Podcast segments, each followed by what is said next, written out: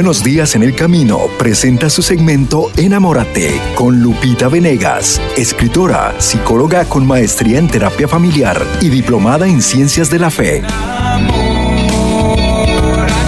Un espacio para abordar los aspectos de la vida cotidiana desde la perspectiva profesional y espiritual. Enamórate con Lupita Venegas. A continuación.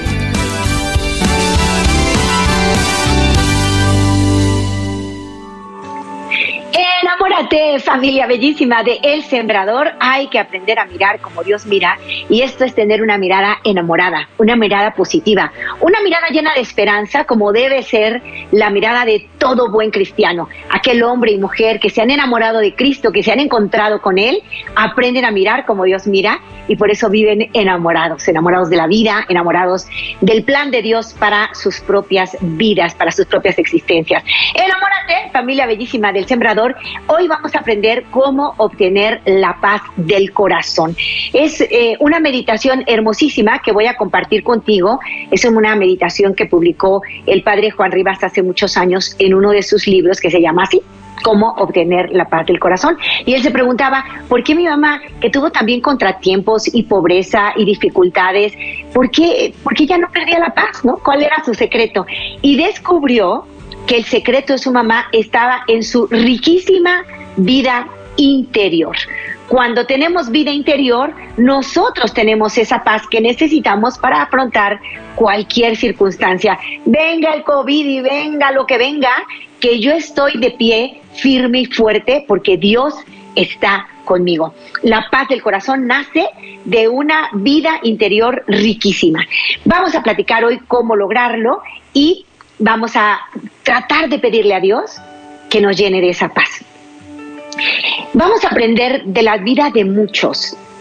Recuerdo el caso de un arquitecto que fue secuestrado, lo he platicado en varias ocasiones, es una vida que vale mucho la pena conocer y que después de algunos días, no sé si semanas, de renegar de su realidad, de estar secuestrado en un, en un cuarto de tres por uno, eh, renegando, llegó un momento en que se preguntó a sí mismo, bueno, ¿creo o no creo en Dios?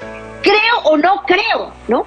Y entonces firmemente se respondió a sí mismo, creo, creo en Dios. Y creo que si Dios quiere que yo viva estas circunstancias, por algo bueno será. Así es que a partir de este momento acepto mi realidad y voy a dar en mi realidad lo mejor que tengo. Y dice que ese día, cuando por fin dice creo, hay un Dios que es bueno y si este Dios permite esta situación de mi vida, por algo bueno será. Esta es la fe. Lo primero en poner en operación es la fe. ¿Creo en Dios o no creo? No es lo que me dijeron, no es lo que me enseñaron, es mi convicción. ¿Qué hay en mi corazón? ¿Creo o no creo? Él se responde, creo. Y una vez que cree, cree en el Dios que se reveló y que nos dijo de sí mismo, soy un padre amoroso, soy un padre providente, soy un padre que cuida y protege a sus hijos. Entonces, si Dios, mi padre, permite que yo viva esto, entonces paso al siguiente escaloncito que es acepto mi realidad. Y la acepto con esperanza, es decir, sé que esto que estoy pasando tendrá un buen final. No pasa nada sino para bien de los que aman al Señor. Yo lo quiero amar. Y entonces, fíjense estos dos primeros pasos fundamentales. Creo, es decir, hago una, una profesión de fe, Señor, creo en ti, tú te has revelado como Padre bueno, creo, y ahora yo acepto, porque algo bueno vas a sacar de lo que estoy viviendo. Y entonces este hombre dentro de su prisión, dentro de, ese secuestro, en un cuarto de tres por uno, eh, con un retrete nada más, un catre totalmente desnudo, ese día que dice acepto mi realidad y voy a dar lo mejor de mí en esta realidad, ese día pide a sus, a sus celadores pásenme algo para limpiar aquí, quiero mm, instrumentos de limpieza, agua, trapos, lo necesario para limpiar, amoníaco, lo que sea, ¿no? Entonces, ¿qué pasó ese día? Cuando él acepta su realidad y la acepta con paz, es decir, sabiendo que por algo bueno será, que si Dios lo permite, Dios sabe sacar siempre bienes de males. Con esta convicción, toma su amoníaco, su trapo, su cubeta de agua y se pone a limpiar perfectamente la habitación donde vive. Esto es lo que tengo, pues aquí, en estas circunstancias, con lo poco que yo tengo, voy a dar lo mejor de mí. Y decidió limpiar aquel lugar, y decidió hacerse una rutina del campeón y decir, había un, CD que cada media hora cambiaba la música, entonces él calculó el horario, como era siempre oscuro, no sabía si era de día o de noche, pero se dejó llevar de, me despierto, cuando me despierte para mí son las seis de la mañana y de ahí contaba, ¿no? A las seis de la mañana me limpio, me acicalo y me hago mi oración y voy a misa. Pidió una Biblia, se la acercaron, pidió un pantalón, había estado desnudo todo ese tiempo, eh, había vomitado sobre su cama, ya, ya no se iba ni al baño, estaba totalmente deprimido. ¿Cuándo sale depresión? De la depresión, cuando dice creo y cuando acepta que el Padre de Dios en el que cree es bueno y que solo permite aquello de lo que puede sacar grandes bienes, dijo, si esto quieres que viva, Señor, esto viviré. A partir de ese momento cambia su, su rutina, hace jogging ahí parado sobre su mismo lugar. En fin, unos meses después él logra escapar por la ayuda milagrosa de Dios y mm, resuelve su situación. Ahora es un hombre que da conferencias sobre este saberse abandonar, saber aceptar la voluntad de Dios en nuestras vidas, ¿no? ¿Cómo tener la paz del corazón? Un paso número uno, alimenta tu fe, conoce a Dios que es Padre, que es misericordioso, que te protege y que te cuida, conócelo. Primero, alimenta tu fe. Segundo, acepta tu realidad sabiendo que lo mejor está por venir, sabiendo que no es para siempre, sabiendo que es un periodo tal vez de prueba, es un periodo difícil, pero que va a venir lo mejor. ¿Por qué? Porque estás en manos de un Dios que es tu Padre y que te ama. A veces un padre de familia, por formar el carácter de su hijo, le ofrece una recompensa, pero después de un esfuerzo.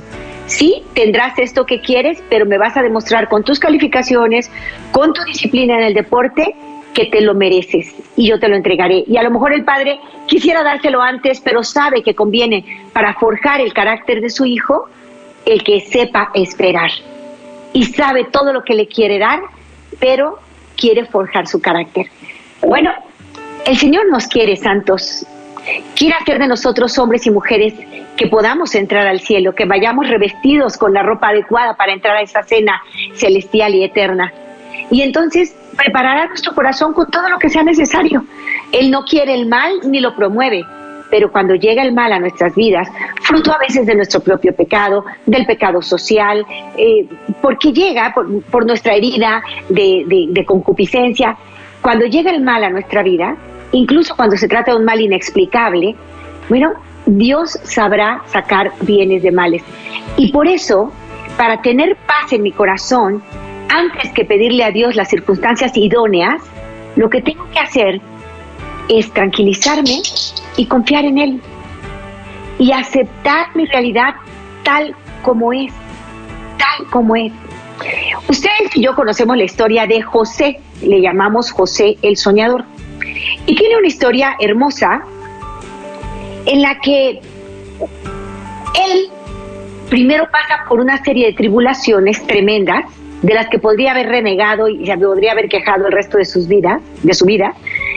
Pero vamos a ver cómo él llegó a cumplir el plan de Dios y pudo salvar a todo su pueblo, en primer lugar a su familia, a sus hermanos, que lo habían traicionado, le tenían envidia, lo vendieron como esclavo y luego lo salva, porque el plan de Dios es maravilloso, y salva a todo su pueblo, ¿no? A todo el pueblo de Israel.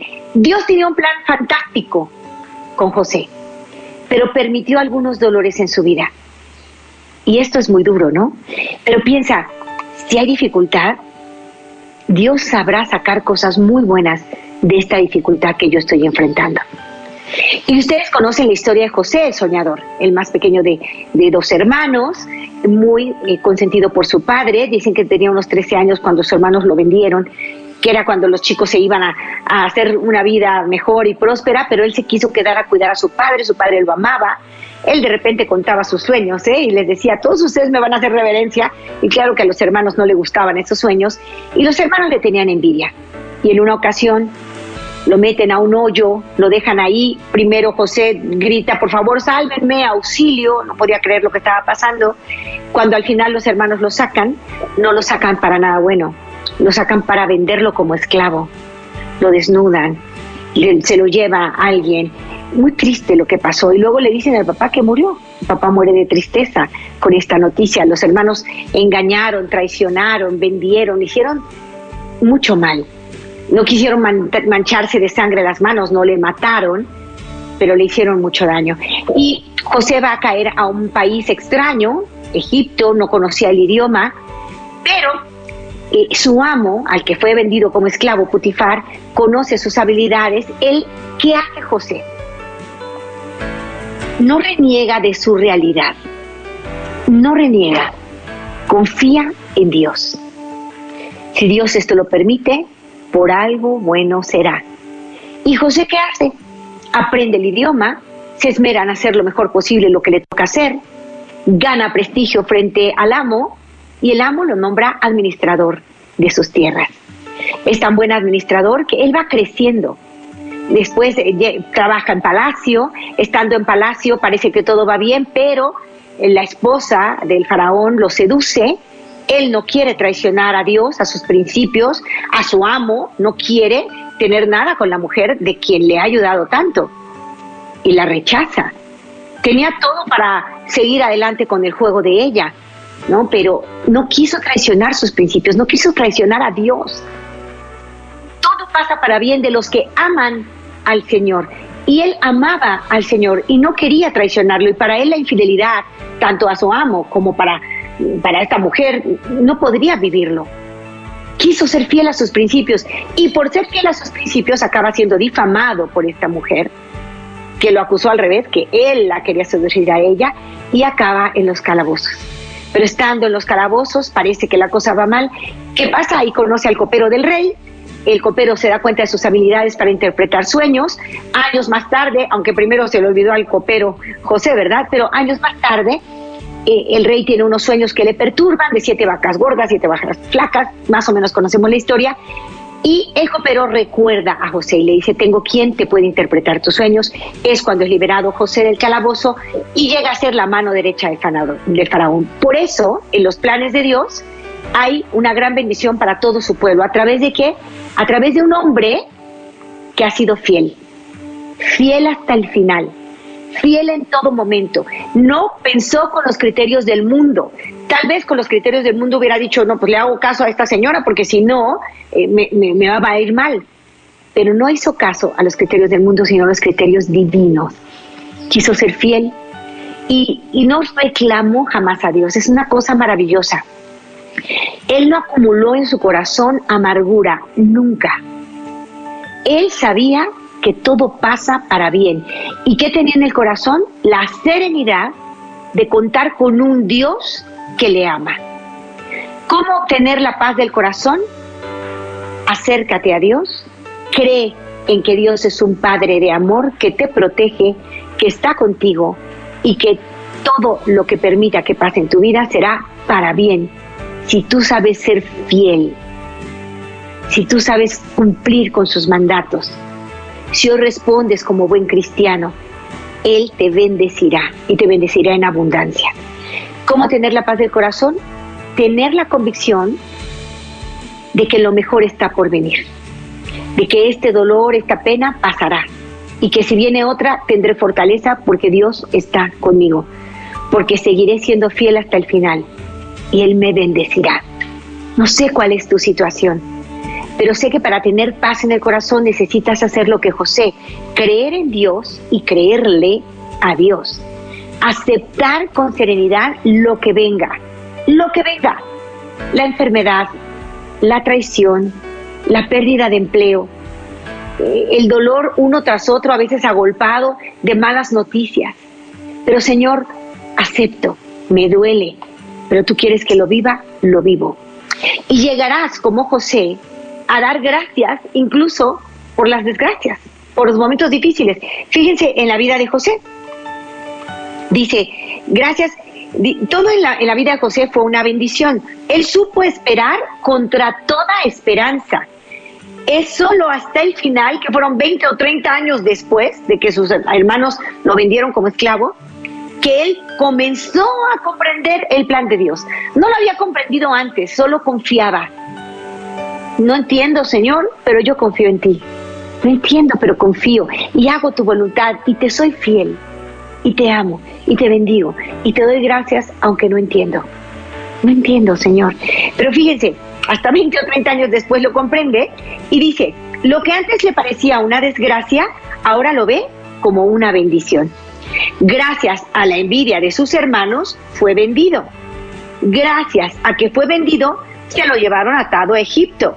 Gracias a que fue vendido como esclavo a Putifar, un gran hacendado, aprendió a administrar el campo.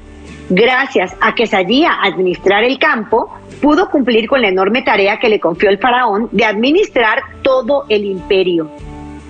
Gracias a que fue puesto en la prisión, se encontró con el copero del faraón.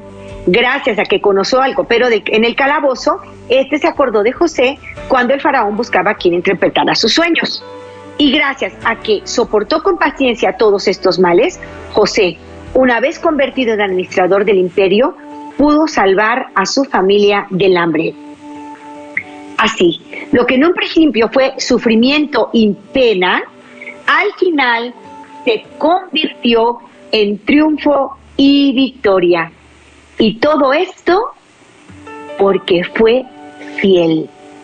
Soportó todo con paciencia, sabiendo que un Dios bueno y misericordioso es el único amo y el Señor de nuestra historia. Esta misma victoria Dios te la promete a ti. Dicen las Sagradas Escrituras en Apocalipsis 2.10. Apocalipsis 2.10. Quédate con esta cita hoy. Sé fiel hasta la muerte y te daré la corona de la vida. Sé fiel hasta la muerte y te daré la corona de la vida. Apocalipsis 2.10. Dicen que si tú ves un lago precioso en el atardecer y ese lago está perfectamente tranquilo, en el momento que aparezca la luna, la ves a ver reflejada de manera perfecta en el lago. Una luna llena, preciosa, redonda, perfectamente reflejada en el lago. Una circunferencia ideal. Pero ¿qué pasa si el agua del lago se mueve, se agita? Si tú metes la mano y agitas al lago o le vientas alguna piedrita, entonces la luna la vas a ver, pero ya distorsionada. No se refleja en el lago tal como es. La luna es perfecta, tiene una circunferencia maravillosa, pero para que esa luna se refleje en el lago, el lago debe estar tranquilo. Si yo quiero que Dios se refleje en mí, si quiero su seguridad y su alegría y su esperanza, que esté reflejado en mis ojos, en todo mi ser, necesito yo tener paz. Necesito yo estar tranquila. Porque entre más tranquila, más serena me encuentre, más se refleja el perfecto amor de Dios en mí y se puede dar a los demás. Estamos aquí en esta vida de camino al cielo para glorificar a Dios en primer lugar, para ser plenamente felices haciendo su voluntad y caminando fluidito hacia la eternidad. Esta es la finalidad de nuestra existencia. Estoy aquí para glorificar a Dios y para amar, hacer el bien y caminar directo al cielo. Y este amar, hacer el bien y caminar directo al cielo es la fuente de la felicidad, la felicidad propia del hombre, de la criatura superior en toda la creación de este universo, Dios nos hizo a nosotros los primeros, los mejores. Puso a nuestro servicio el macro universo y el micro universo. Dios nos creó a su imagen y semejanza. Somos sus hijos, sus criaturas, sus predilectos. Y este Dios que nos ama tanto quiere que vivamos la experiencia de confiar en Él, poner toda nuestra confianza en Dios. No sé cuál es la circunstancia que estás enfrentando. Son muchas cosas, perdiste el empleo, has buscado, y cada vez que encuentras se cae. Tú dices, bueno, parece que yo estoy embrujado, ¿qué pasó? Tal vez viene una noticia mala tras otra, pero ya te diste cuenta que en medio de las penas Dios te envía consuelos. ¿Ya te diste cuenta que es así? Dios envía consuelos en medio de las penas, siempre. Y Él está fabricando para ti algo mejor. Lo único que te pide es que seas fiel, pues siendo fiel, las bendiciones llegarán. A lo mejor no entiendes lo que está pasando. ¿Por qué, Señor, esta enfermedad? ¿Por qué esta traición, esta mentira? ¿Por qué esta injusticia? ¿Por qué mi esposo en la cárcel? ¿Por qué? Puedes estar preguntando por qué, pero no es propio del cristiano. Lo mejor es ponerte de rodillas, decirle, Señor, yo creo, creo, creo verdaderamente en ti. Y creo que todo lo que permites será para bien. Si tú quieres que yo viva esto, por algo bueno será. Convéncete de ello. Por algo bueno será. La separación. Hay tantos hombres que me han hablado para decirme, ya no puedo más, mi mujer me dejó, no me perdona, quiero que vuelva, no sé qué hacer, me arrepiento de mis errores.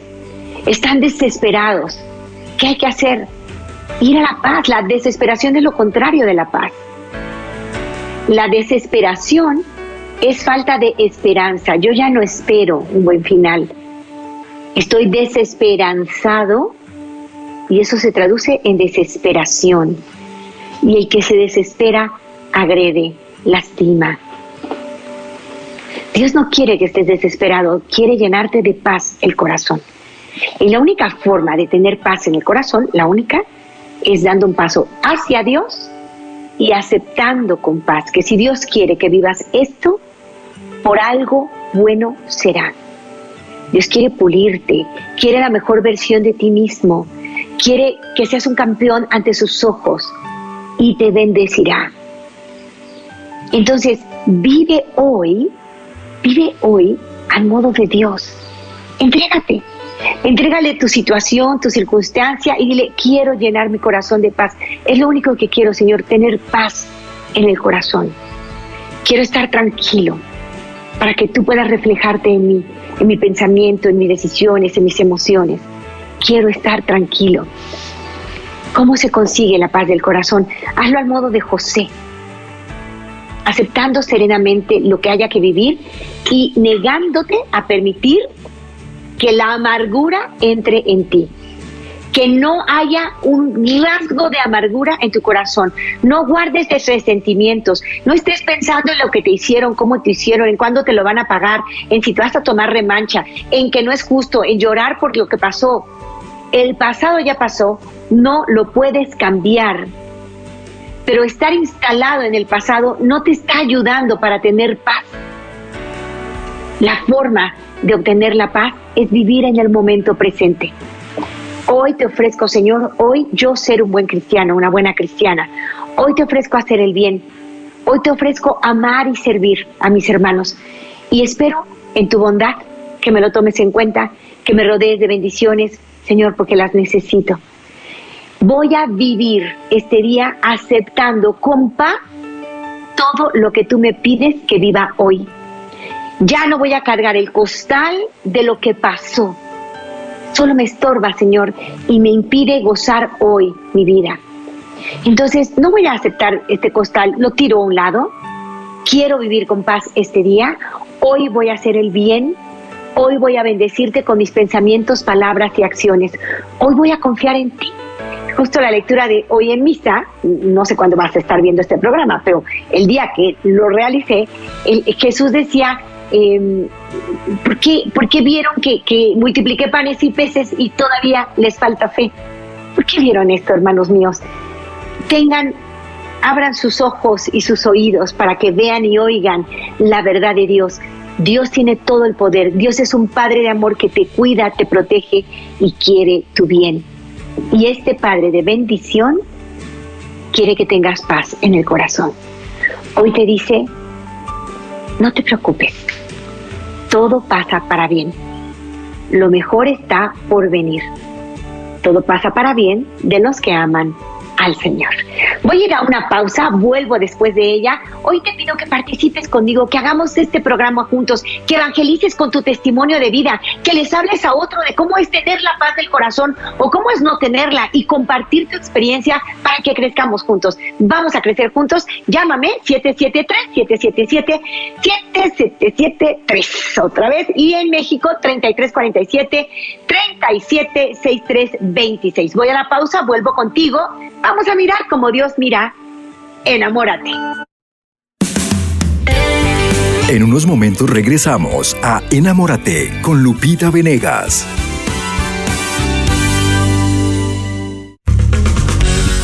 Cuando un radio escucha de ESNE agradece a todas las personas que colaboran, no es solamente un acto de cortesía, es alguien que valora el esfuerzo que haces por apoyar nuestra misión de evangelizar. Te recordamos que puedes depositar tu ofrenda en cualquier tienda OXO en México. Para más información, llámanos al 3347 37 63 26.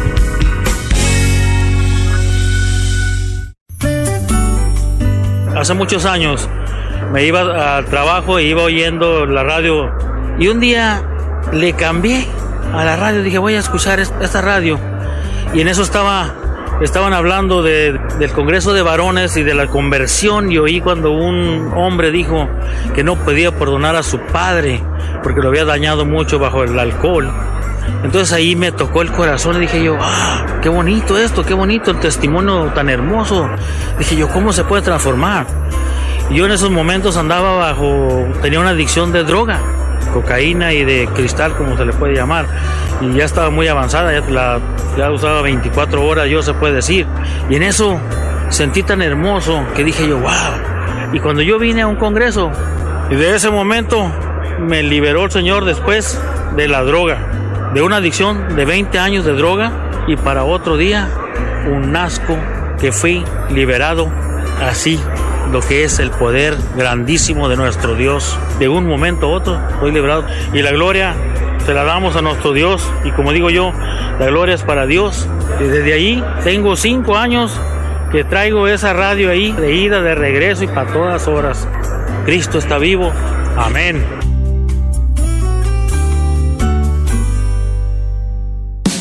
Ya estamos de regreso en su segmento Enamórate con Lupita Venegas.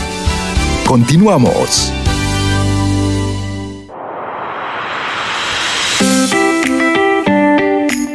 Muy bien, ya estamos de regreso. Me estaba recordando esta canción. Corazón, ¿qué le has hecho a mi corazón? No era de su época, por eso no se recuerda, ¿Cómo no?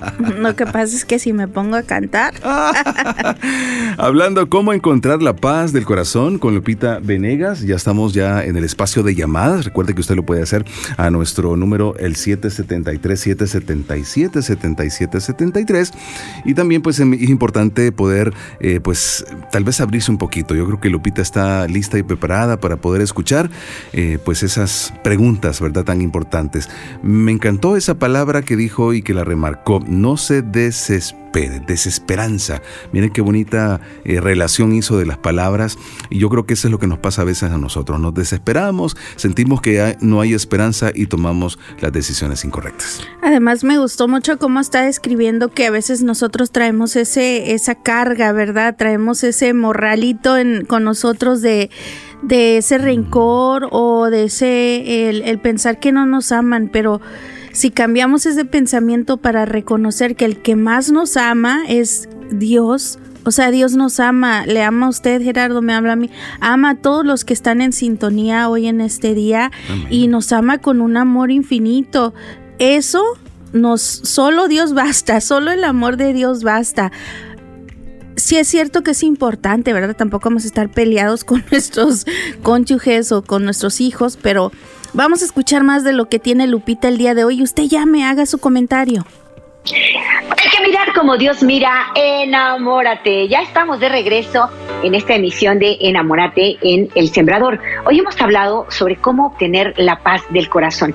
Y en esta sección del programa yo te invito a que lo hagamos juntos. De cualquier parte donde me estés escuchando puedes comunicarte aquí al estudio, el número en México 3347 37 6326. El número en Estados Unidos 773 777 77 73. Dos números que están a tu alcance, es nada más un poquito de voluntad, tocar tu, tu, aparato, a lo mejor tienes un celular o el, teléfono en casa, y decir, quiero compartir mi testimonio, porque con tu testimonio son muchos los corazones que se identifican y se levantan. Compartir nuestras penas nos hace que sean más ligeras. Compartir nuestras alegrías nos hace multiplicar la alegría en el mundo. Entonces vale muchísimo la pena. Y tengo dos invitaciones que hacer. La primera una que estamos haciendo en El Sembrador como familia. Muchísimos servidores están entusiasmados de pensar que habrán mujeres nuevas, muchas más, enamoradas de Jesús. Y esto va a ocurrir en la metanoia de mujeres 26 y 27 de febrero en Los Ángeles Convention Center. Vamos, vamos todas. Ahorita fui a, que alguien me alaciara en el salón y para gloria de Dios, una de ellas, una chica linda, Aide, me dijo, estará ya mi tía y quiere ir, Lupita va a viajar desde Las Vegas hasta Los Ángeles, va a en la metanoia y ya me preguntaba detalles y demás. Ya le dije, por favor llama y pide todos los informes dentro de la estación 777, 777, 73, 73, el número para boletos. Y también para que participes en el programa. Hoy en la noche ya está Rogelio que me llama y voy con él, pero te digo un poquito antes, hoy en la noche voy a estar en el templo de San Bernardo, aquí en mi ciudad, Guadalajara, Jalisco. El templo de San Bernardo es muy conocido sobre Avenida de Plan de San Luis. En este templo voy a hablar con los cruzados, las cruzadas matrimoniales da seguimiento mensual a parejas que quieren crecer como matrimonios. Hablaremos infidelidad, una realidad que nos rebasa. Ese es mi tema, infidelidad, una realidad que nos rebasa. Hoy, 9 de la noche, en el Templo San Bernardo. Ahí nos vemos si vives en Guadalajara o zonas cercanas. Me encantará saludarte, verte, eh, darnos un abrazo con todas las precauciones necesarias por el COVID, pero quisiera poder verte y crecer juntos. Infidelidad, una realidad que nos rebasa. El tema de esta noche, 9 de la noche, en el Templo de San Bernardo, no tiene costo. Eh, está Rogelio en la línea y también Roberto. Empiezo con Rogelio. ¿Cómo estás, hermano? Buenos días, hermana. Felicidades por tus consejos, tu orientación. A mí me está ayudando mucho en la vida. Bendito mi Dios. Adelante, hermano. Sí, también saludos allá a Gerardo y al club que están ahí en el programa. Dos cosas nada más. Eh, la primera es, este, bueno, ustedes saben que aquí en México eh, pues ya no pasan la, la señal de el, radio por el señal libre, o sea, en el radio. Sí. Pero este, yo los escucho y le digo para la gente que nos esté oyendo, pues yo lo hago a través de la aplicación de, de Telcel, de Claro. Claro, Muy bien. En la, en la 1040 de AM en Guadalajara, por si a alguien le sirve esa información. Este, Very good, muy bien. Y entonces, y el segundo, el segundo punto, Lupita, este, escuchándote, del, me enfoco en lo, que dice de este cuando llegan los sufrimientos y las penas, ¿no? Sí. Eh, mira, yo eh, pues estoy en un proceso de aprender la fe y todo esto, ¿no? Entonces, yo tengo como, bueno, pregunto cuando es posible, ¿qué significa hacer penitencia? Ah, esta pregunta yo se la he hecho a, algunos padres, este, y, pues no sé, como, como que todavía no me queda muy claro, o a lo mejor es un concepto muy amplio. Este, Por ejemplo, yo capto o entiendo que, el que el hacer penitencia es renunciar a mí, a mi humanidad, por decir algo, para hacer la voluntad de Dios. No sé. Claro que sí, Rogelio. Yo voy a tratar de darte una explicación como laica comprometida que soy y que tengo alguna formación en el tema. Es excelente tu pregunta y es importante que comprendamos cuál es el sentido de la penitencia. Mira, cuando nosotros cometemos un pecado, es decir, cuando actuamos contra la voluntad de Dios, cuando violamos los diez mandamientos que nos dio, cuando traicionamos la confianza del Señor, cometemos un pecado. Esa palabra, que hoy no se usa mucho, pues habla de todo aquello que nos daña a nosotros mismos y daña a nuestros hermanos. Cuando cometemos un pecado tenemos una culpa y una pena. La culpa, fíjate muy bien, la culpa se limpia completamente en la confesión tenemos un sacramento que se llama confesión y la culpa limpia completamente la confesión. Pero la pena es la consecuencia natural de tu desagravio y esa no se puede quitar en la confesión, sí se puede quitar con penitencia. Ahorita te explico cómo. O ofreciendo nuestro dolor, ofreciendo nuestras dificultades en reparación de nuestras culpas, nosotros nos ahorramos la pena que hemos ganado por nuestro pecado. ¿Cuál es la pena? Es tiempo en el purgatorio. Esta es nuestra fe. Nosotros creemos que para entrar al cielo tenemos que entrar santos, limpios. Y la gran mayoría, todos los seres humanos, la verdad, entramos al cielo eh, por camino del purgatorio, porque ninguno está perfectamente limpio. Claro que hay indulgencias y hay penitencia. Entonces, cuando yo hago una penitencia, yo estoy ahorrándome tiempo de purgatorio. Es una forma de entenderlo. ¿Y qué es la penitencia? Pues ofrecer una pena, un dolor, una dificultad en reparación de mis culpas por el bien de los que amo. ¿Y qué va a pasar? Que me ahorro tiempo de purgatorio y me acerco más rápidamente al cielo. Si lo queremos hablar como en la economía de la salvación, así. Entonces, recuérdalo muy bien. Cada pecado nuestro tiene una culpa y una pena. La culpa se borra por completo en la confesión y la pena se paga en el purgatorio o en vida cuando hacemos penitencia, cuando podemos ofrecer nuestro dolor y nuestras dificultades en reparación de mis culpas. Eh, saqueo ¿no? Saqueo es recaudador de impuestos, ha, hecho daño a las personas. Tengo a Roberto en la línea, voy a seguir con él. Más adelante completamos esto, pero creo que te he dado una respuesta general y completa. Ah, no, ya me dice que Roberto mm, mm, se colgó, no sé si colgó o se fue o se le colgó la llamada. Roberto, una disculpa muy grande una disculpa muy grande. Pero estoy abierta, las líneas están abiertas. Les invito a que hagamos este programa juntos, 773 777 7773. Y Rogelio, muy buena tu pregunta y sí, es toda una catequesis. Vale la pena que todos aquellos que somos católicos tengamos un catecismo de la Iglesia Católica en casa. Y en tu catecismo te vas directo, así en orden alfabético buscas la palabra penitencia y te va a decir en qué puntos del catecismo se trata este tema. Pero más o menos esta es la línea. Yo, por cada vez que yo fallo, tengo una culpa y una pena, mi culpa queda completamente limpia en la confesión y la pena la pago en el purgatorio. Y bueno, eh, cuando hay una penitencia, yo voy a pagar por estas culpas mías, esta pena normal, y voy a acortar mi tiempo de purgatorio. Esta es nuestra convicción, esta es nuestra fe.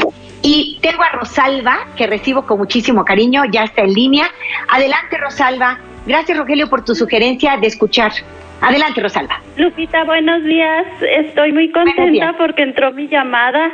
Eh, soy una persona invidente. Hace 29 años que perdí la vista por una enfermedad llamada retinosis pigmentaria. Este, tengo dos hijas maravillosas que cuando yo perdí la vista ellas estaban pequeñas. Em, tuvimos que, que este, recibir terapia, eh, tanto mi esposo que en paz descanse y mis hijas.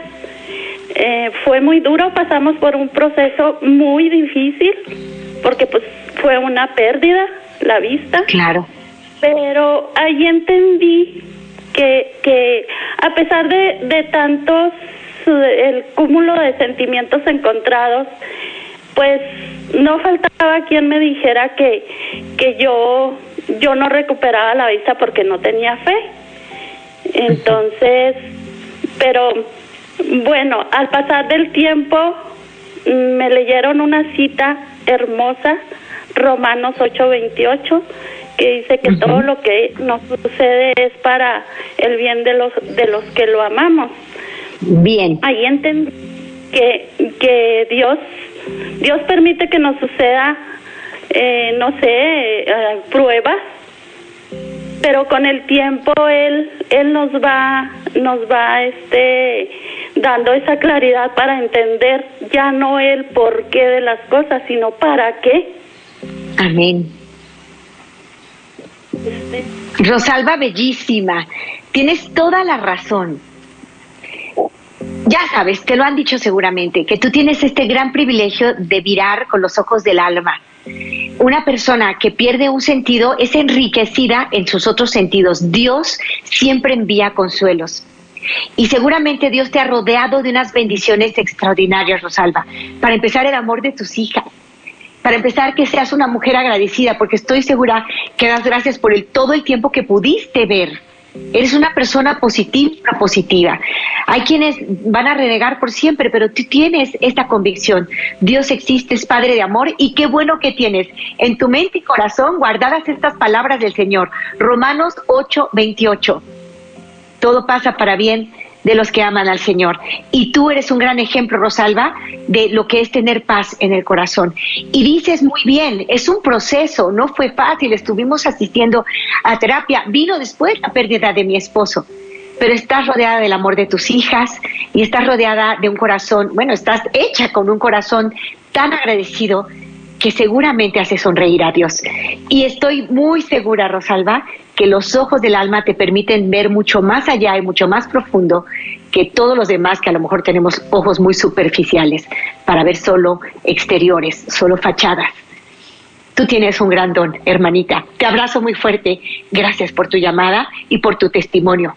Tú, tuviste esta pérdida grande, sabes agradecer, sabes bendecir y sabes que Dios te rodea de sus bendiciones porque cumple siempre sus promesas. Y eso que dijiste, voy con Roberto, ya está de regreso Roberto. Eh, dice Rosalba, muchos decían, es que no tienes fe, por eso no te devolvió Dios la vista. Recuerda, la fe no se trata de que se haga lo que yo quiero, sino de que se haga la voluntad de Dios y yo quiera lo que Dios quiere. Esto es maravilloso y esto es lo mejor que nos puede pasar. Yo quiero, Señor, lo que tú quieres. No quiero que tú hagas lo que yo digo. Yo quiero querer lo que tú quieres. Roberto, ¿cómo estás? Adelante, hermanito. Hola, Dios te bendiga. Rapidito, me da gusto saludarte y te mando un abrazo porque acaba de pasar el Día del Amor y la Amistad y estoy orando por ti y por todos los conferencistas que van a estar en esa metanoia de mujeres. Mi comentario, Lupita, me llamó mucho la atención porque siempre que leo ese pasaje me, me se me queda bien grabado en la mente y digo que este es, eh, como te dijera, es, el llamado que Dios nos hace a través de José a, que seamos eh, fieles, ¿no? Que vivamos la fidelidad, porque me llama la atención cómo José lo hace por, por amor a su patrón y digo, nosotros debemos hacerlo por amor a Dios Dios. Y, también veo que en las bodas, siempre que me ha tocado estar presente en una boda, este, se lee solamente el pasaje de, de, Tobías. No es una sugerencia ni nada para los sacerdotes, ellos saben lo que hacen, ¿no? Pero sí me gustaría que si al menos no se lee este pasaje de José, que al menos se, se comentara en las bodas, porque este pasaje está muy bonito y este da, como que da, eh, te invita y te remarca bien a que vivas tu fidelidad con tu esposa y que sepas amarla siempre a ella y este con ella se vive el, el amor plenamente solamente con tu esposa, con tu pareja. Dios te bendiga, Lupita, bendiciones. Roberto, bendiciones para ti. La verdad es que me encanta cuando participas, Roberto, porque siempre enriqueces, enriqueces el contenido. Eres un hombre de Dios, eres un hombre que ha tratado de servir a nuestro Señor. No dudo que estés de servidor en algún sitio, ya luego me contarás un poquito más de ti, pero me, encanta que participes y nos cuentes todo esto. Y fíjate que es muy buena idea, ¿no? De pronto en, la, en una boda pueden los, los novios elegir las lecturas. Claro que debe respetarse algunos principios, pero es buena idea que de pronto se lea y se reflexione sobre la fidelidad, sobre todo en el mundo de hoy, en donde tenemos más los criterios del hombre que los criterios de Cristo. Y en este mundo, la verdad, hay ahorita una epidemia de infidelidad, es algo de lo que voy a hablar esta noche, mucho porque nos hemos alejado de Dios, nos hemos alejado de sus principios, de sus enseñanzas, vivimos un ateísmo práctico. Roberto, y a veces no lo tomamos en cuenta ni siquiera para la misa de la boda. Los novios que están bien preparados pueden seleccionar salmo, primera lectura, segunda lectura, de, de la mano del sacerdote y respetando eh, pues la liturgia, pero pueden seleccionar este tipo de lecturas y, y, en base a sus reflexiones decir, padre, quiero que reflexionemos en este tema que nos va a servir mucho a los dos. Así que haces una muy buena sugerencia, Roberto. Sé que estás en Mexicali, saludos y un abrazo hasta Mexicali. Y de todo corazón, eh, gracias, gracias por tus participaciones, también. Gracias por tu fidelidad al sembrador, porque estás siempre colaborando apoyando, sirviendo y llamándonos y, y animándonos a todos. Un fuerte abrazo para ti. Antes de irme, yo quiero invitarles a reconocer que Dios está buscándonos siempre, siempre. Que cualquiera que sea tu situación y circunstancia, tú puedes encontrarte con Él y sentirte totalmente robustecido en fe y llenarte de la paz que necesitas. La paz no va a venir de fuera, tiene que nacer dentro de tu corazón por la convicción de que Dios es Padre de amor y que te protege siempre y que lo mejor está por venir. Dice el Señor en este famoso sermón de la montaña, dichosos los que sufren porque serán consolados. Tenemos que poner el acento en esta segunda parte, ¿no? Los, los dichosos los que tienen hambre y sed de justicia porque serán saciados.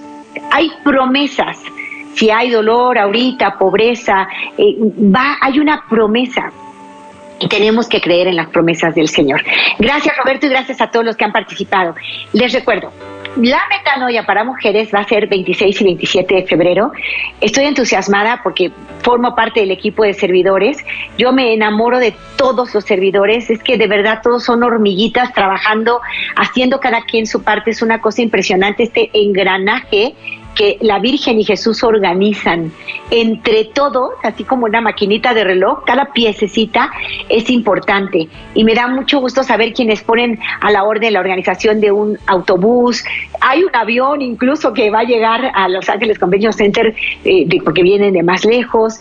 Eh, las personas que vienen de Las Vegas, de ciudades cercanas, también manejando o en combis o en autobuses todos, todos forman parte de este engranaje de bendición y que Dios me los bendiga. Vamos a estar ya pues en el eh, Congreso, en el Los Ángeles Convention Center, en, este, en esta metanoia de mujeres. ¿Qué va a pasar allí?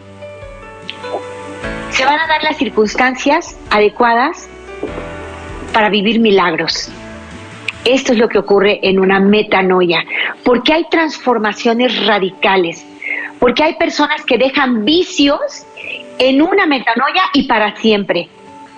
Porque Dios está presente y las circunstancias adecuadas están dadas para que tú tengas un encuentro con Dios. Irás al tabor.